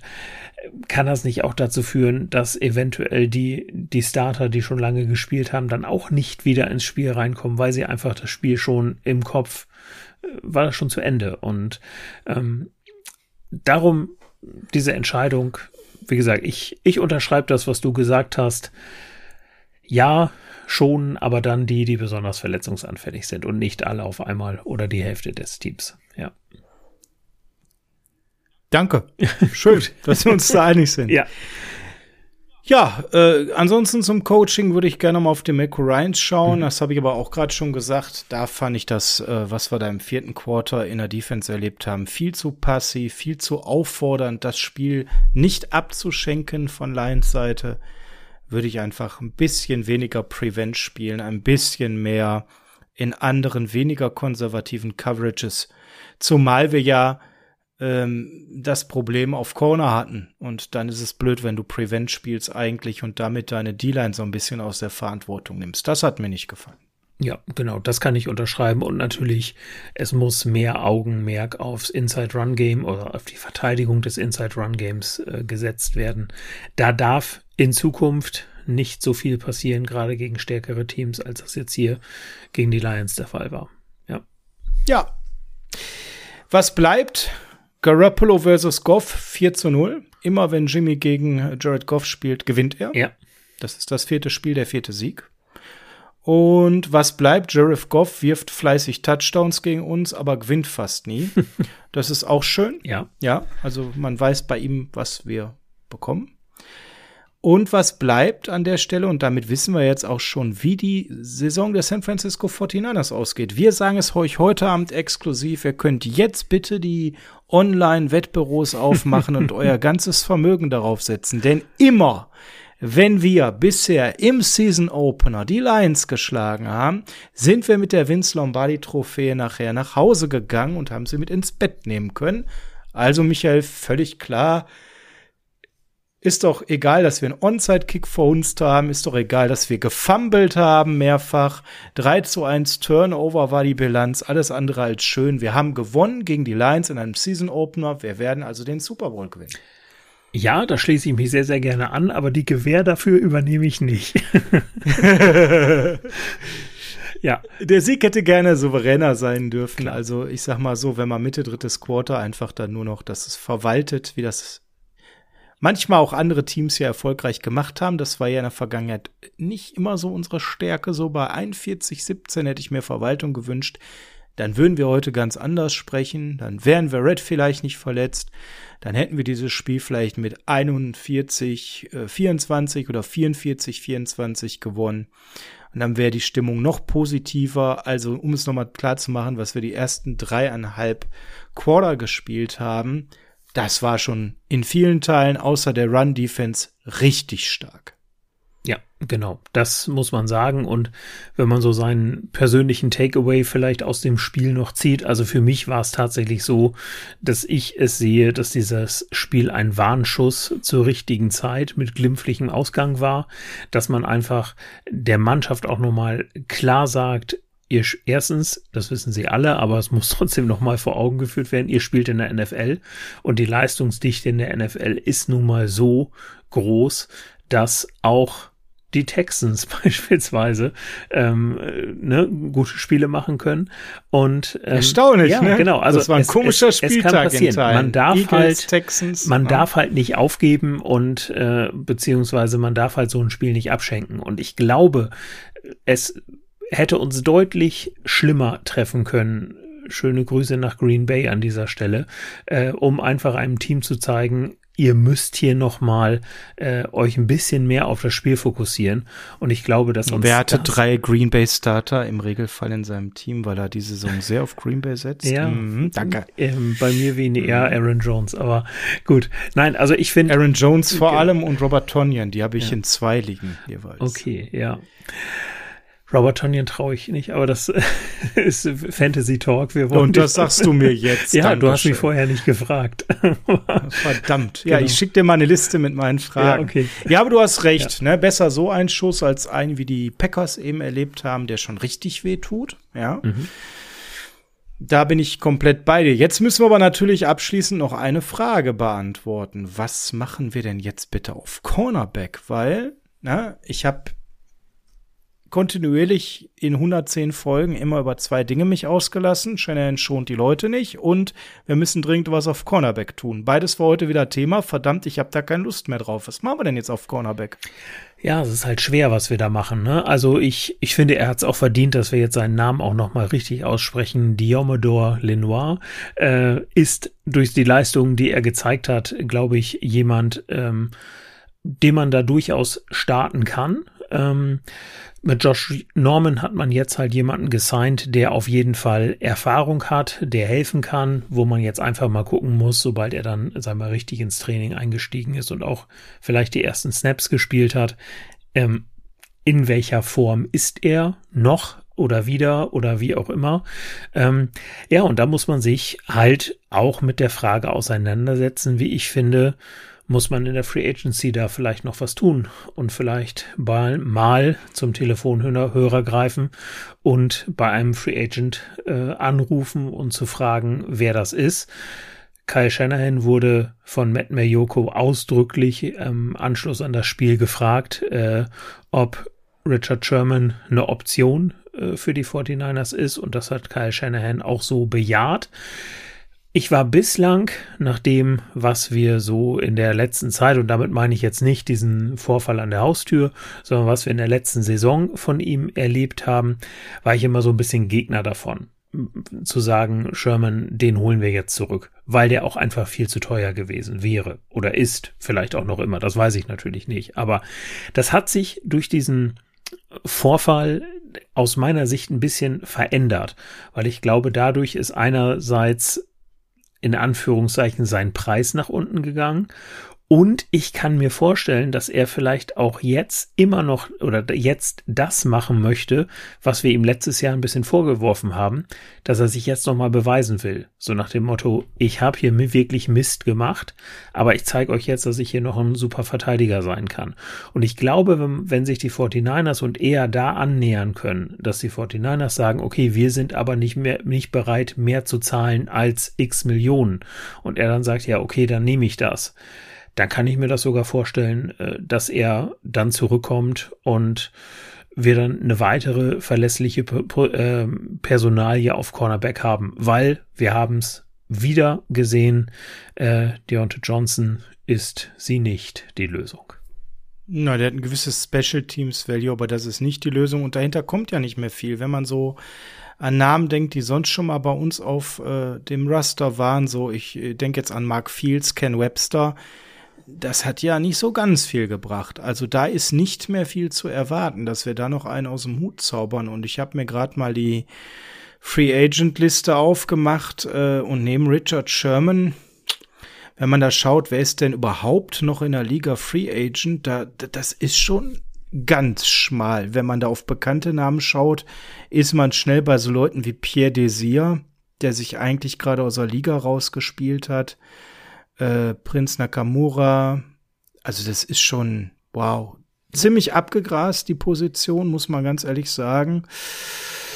Mm, viele Spieler, die retired sind oder sich jetzt auf Raten in den letzten zwei, drei Jahren aus der Liga gespielt haben oder Leute, die einem einfach schlicht und ergreifend nichts sagen. Quentin Dunbar, laut dieser Liste ist noch Free Agent. Müsste ich noch mal googeln, ob das stimmt. Mhm. Ja, aber das ist schon Drake Kirkpatrick. Also das sind alles so Spieler, die ja zuletzt bei ihren Teams nicht wirklich eine Hilfe waren. Also schwierig. Ja. Und schwierig vor allem mit einem Blick. Nächste Woche gegen die Eagles. Okay. Aber wer covert bitte in Week 3 Devonta Adams? Ja, ich hoffe, irgendein Cornerback gemeinsam mit einem Safety, mit der Hilfe. Ja, okay. Ja, ja okay. Dann genau. sage ich, da, da wird jetzt von dir das Argument kommen, ja, aber Green Bay hat ja jetzt nicht so ein starkes Receiving Core dahinter. Das wird der Aaron Rodgers sofort bejahen. Ja? ja. Der sieht das ja genauso wie du, aber was machen wir dann in Woche 4 gegen die Seahawks? Natürlich. Und dem Three-Headed Monster, was die da aufbieten auf Wide Receiver. Oder gegen die Cardinals in Woche 5. Und das sind ja die entscheidenden Division-Duelle. Denn äh, klar kann man gegen Green Bay auch mal verlieren, aber ich sag mal, wir haben Spiele wie gegen die Lions, die Eagles oder Woche 7 gegen die Colts, das sollten Pflichtsiege sein. Entscheidend ist ja aber im Endeffekt in der mit Abstand stärksten Division der NFL, dass ich die Division-Duelle gewinne. Und das bedeutet Woche 4 gegen die Seahawks, Woche 5 gegen die Cardinals, die beide offensiv sehr ordentlich aussahen.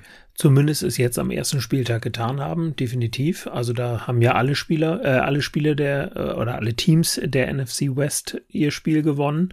Das zeigt schon deutlich, wo die Reise hingeht. Aber es ist halt die Frage, was was kannst du anderes machen, als einen dieser Free Agents zu nehmen? Aus meiner Sicht wäre es als erstes Sherman oder halt auf das absolut äh, aktuell vorhandene ähm, Personal zurückzugreifen. Klar, du könntest noch traden, aber ganz im Ernst, wenn du relativ früh auf Cornerback nichts machst, machst im Draft und äh, das ist ja im Grunde nicht passiert. Man hätte ja äh, in Runde eins oder zwei da definitiv was tun können. Wenn man das schon nicht macht, dann glaube ich auch nicht, dass man jetzt einen der eh schon nicht mehr so oft vorhandenen Draftpicks dann jetzt auch noch in, in den Cornerback steckt, von dem man sagt, naja gut, für eine Saison oder so, ne, oder für zwei. Oder du machst halt ähm, irgendwas, wo du sagst, du lässt jetzt halt einen deiner sag mal, besten Spieler gehen und holst dafür einen der besten Cornerbacks. Nur das passt, glaube ich, nicht so in die Philosophie. Äh, Kyle Shanahan ist da ja schon relativ deutlich ähm, bei diesem in der NFL ja immer wieder herrschenden Streit, was ist wichtiger, das Backfield oder die, äh, beziehungsweise genau, das, äh, das Defensive Backfield ähm, oder die D-Line.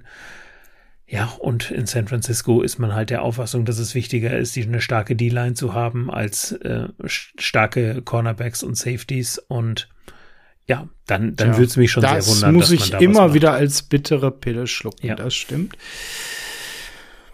Hm, ja, klingt jetzt so, als hättest du auch nicht gerade den ultimativen äh, Tipp für Shanahan. Nein, also wie gesagt, ich würde, glaube ich, bei Richard Sherman mal anrufen und hören, wo, wo sein Preis aktuell ist. Ja, und ob er auch vielleicht sich überhaupt wieder in der Lage fühlt, mit Football abzulenken. Ne? Und hat er da alles aussortiert. Das. Nur damit ihr es nochmal gehört habt, wen haben wir denn da noch so? Wir haben ja jetzt gesagt, mostly out, kommt vielleicht nächste Woche wieder, wenn wir Glück haben. Wer Red, puh, ganz schwer abzuschätzen. Quan Williams sehr stabil gespielt, wenn er gespielt hat, ist aber nun mal eben unser Slot-Corner. Dimo Lenoir haben wir ja gesagt, hervorragend. Umso weniger gut waren Embry Thomas und Dante Johnson. Über Dante Johnson haben wir ganz viel gesprochen. Embry Thomas hat auch Big Plays abgegeben. Schwierig. Und dann haben wir Devonte Harris, der ist aber auf Injured Reserve. Und dann haben wir eben Josh Norman, der ist noch nicht fit genug an der Stelle.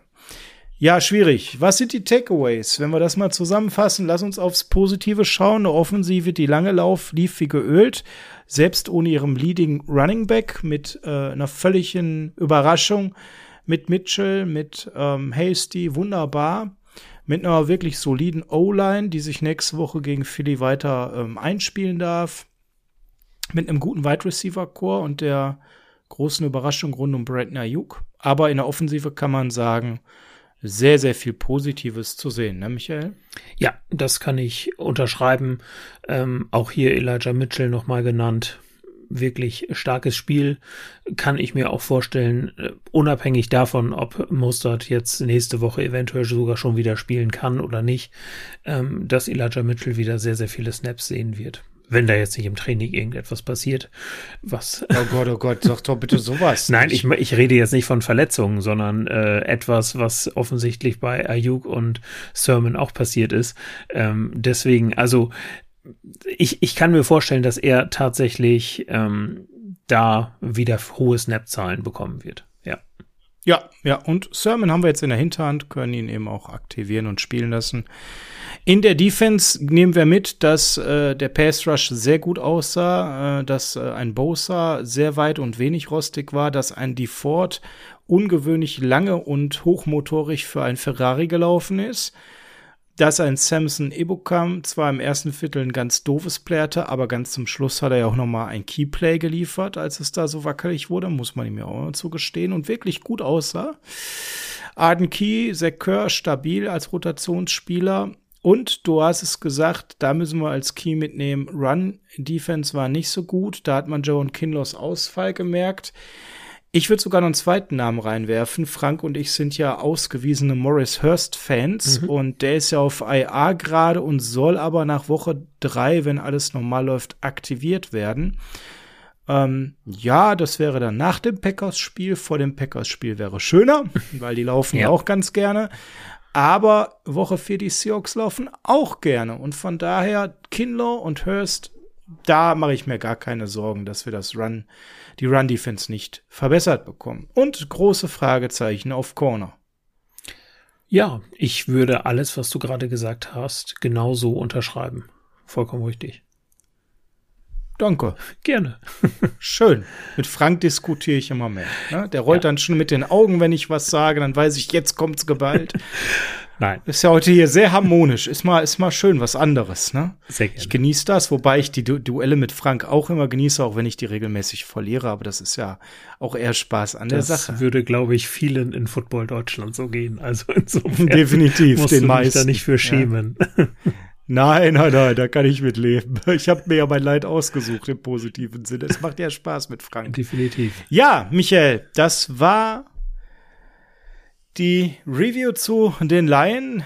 Äh, wer war jetzt für dich der Lion King? Wer war für dich äh, der Lion Tamer? Ja, TJ Hawkinson, ne? Ja, TJ Hawkinson, müssen wir so festhalten. Ja, ne? genau. Also ich kann euch auch nur sagen, macht das einfach mal, wenn ihr auf Sleeper Fantasy Football spielt, dann klickt mal TJ Hawkinson an. Diese Frisur da auf dem äh, Profilbild. Er kann schon, er muss schon der Lion King sein, was die Frisur angeht. Also das kommt definitiv. Die ist weit vorne. Richtig. Die ist sehr weit vorne. Ja, und der äh, Löwenbändiger für mich äh, an der Stelle tatsächlich Elijah Mitchell, weil der hat dann die Offensive am Rollen gehalten. Prima, dann sind wir durch. Ja. Für heute, Michael, schön, dass du dir die Zeit genommen hast. Sehr gerne. Und äh, hier intensiv die Review zu berücksichtigen. In einem Satz, mit welchem Gefühl gehst du in die Woche vor dem Eagles-Spiel? Ich gehe ein, mit einem guten Gefühl in dieses Spiel und ich bin gespannt, was sich die 49ers gegen einen laufenden Quarterback ausdenken. Hm, das war jetzt nicht immer unsere Stärke in den letzten Jahren. Richtig, ne? aber ich bin guter Dinge und ähm, ich muss auch deutlich sagen, um das vielleicht auch nochmal zu sagen, du hast deinen Facebook-Chat äh, angesprochen. Ich habe die Diskussion in der WhatsApp-Gruppe der 49ers Germany's, Germany mitbekommen und ähm, ich muss deutlich sagen, ich ziehe deutlich mehr Positives aus diesem Spiel als Negatives und ähm, das will ich hier am Ende vielleicht auch nochmal ganz ausdrücklich kundtun. Ja, absolut, bin ich ganz bei dir. Und du hast so schöne Stichworte genannt. Zum Abschluss, wie immer, haben wir die Bitte an euch. Bimmelt die Glocke bei YouTube, schreibt uns gerne in den Kommentaren, wie es euch gefallen hat. Folgt uns bei in unserer Facebook-Gruppe, da kann man wunderbar sich über das Spiel austauschen. Ähm, da muss man aufpassen, dass man nicht so viel schreibt, dass man wichtige Spielzüge verpasst. Bei WhatsApp kann das ähnlich sein. Wir haben einen Discord-Channel, wo ihr reinkommen könnt zum Diskutieren, wo permanent auch ein intensiver Austausch über Regionalgruppen, Merchandise und alles andere stattfindet. Also es gibt ganz, ganz viele Möglichkeiten, eben uns zu folgen, wenn ihr bei den 49ers Germany dabei sein wollt und natürlich auch, wenn ihr das Niners Huddle folgt, sind wir auf Twitter, auf Instagram und eben auch über die Plattform der 49ers Germany auf Facebook. Also joint uns, folgt uns, bimmelt die Glocke, all das finden die Algorithmen toll und alles, was die Algorithmen toll finden, macht uns sichtbarer und was uns sichtbarer macht, sorgt dafür, dass sich die Chancen eben erhöhen, dass dieser Podcast nicht nur eine, nicht nur zwei, sondern auch 20 Saisons vielleicht gibt, ja, bis wir dann irgendwann mit Mitte 60 in die voll verdiente Podcast-Rente gehen. Genau. Und wenn ihr die beiden dann noch weiter unterstützen wollt, dann supportet ihr auch noch bei Patreon. Das ist natürlich das Sahnehäubchen obendrauf, ja. Da freuen wir uns, dass äh, nicht die Leute in Scharren weggegangen sind während dieser spontanen Pause, sondern alle uns die Treue gehalten haben. Aber natürlich werdet gerne neu Patreon-Supporter oder ihr dürft gerne auch mal einen extra Beitrag schicken oder den Beitrag erhöhen, wie ihr mögt. Wir freuen uns, das geht alles in Equipment, alles in Technik. Wir wollen daran gar nichts verdienen. Wir wollen halt nur auch nicht einen hohen Kostenapparat selbst tragen. Das ist unser Ziel, dass das Ganze plus minus null am Ende steht. Das hat in der letzten Saison geklappt und es wäre toll, wenn das auch in dieser Saison wieder klappen würde. Damit sind wir fertig. Michael, magst du uns rauswerfen, wie Frank uns immer rauswirft, oder soll ich das machen? Ja, ich kann es ja gerne mal übernehmen. äh, genau. Ja, ich wünsche euch äh, allen ein, äh, eine wunderschöne Woche und äh, ganz viel Spaß ähm, mit dem Spiel äh, gegen die Philadelphia Eagles. Hoffentlich einen Sieg. Und äh, dann klingen wir jetzt aus mit den schönen Tönen aus California. Heart of Crow. Bis bald. Tschüss. Tschüss.